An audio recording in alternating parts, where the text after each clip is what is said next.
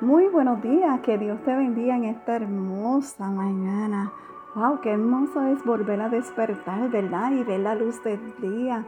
Y es gracias a nuestro Padre Celestial que lo permite. Amén.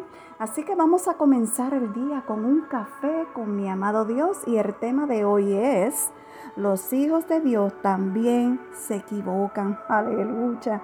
Si vamos al libro de Mateo, capítulo 16, versículo del 21 al 24, la palabra de Dios nos dice, desde entonces comenzó Jesús a declarar a su discípulo que le era necesario ir a Jerusalén y padecer mucho de los ancianos, de los principales sacerdotes y de los escribas, y ser muerto y resucitar al tercer día.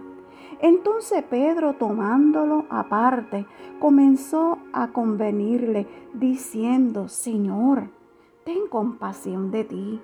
En ninguna manera esto te acontezca.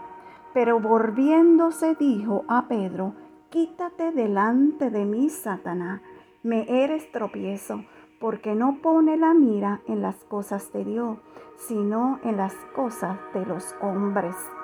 Entonces Jesús dijo a su discípulo, si alguno quiere venir en pos de mí, niéguese a sí mismo y tome su cruz y sígame. Aleluya. ¿Sabes? Grandes tentaciones pueden proceder de aquello que nos ama y quiere protegernos. Tenga cuidado con el consejo del amigo que le dice, claro que sí, no quiere que pase por esta situación. Mm, ¿Será un buen consejo? Mm. A menudo las tentaciones más difíciles provienen de quienes simplemente quieren protegernos de las dificultades y allí es donde debemos discernir lo que es correcto para Dios y obedecerlo antes que hacer caso a lo que es correcto para los hombres. ¿Sabes? Aprender a escuchar la voz de Dios es importante para nunca dudar de lo que Él nos dice que hagamos.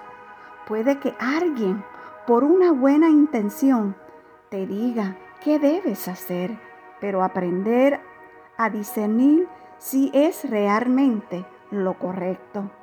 ¿Sabes? Los hombres y las mujeres de Dios pueden equivocarse en algún momento, pero que eso no te desvíe del propósito de Dios en tu vida. Amén. Así que ten cuidado. Ten cuidado. Que Dios te guarde y te bendiga en todo tiempo. Que tengas un hermoso día. Shalom.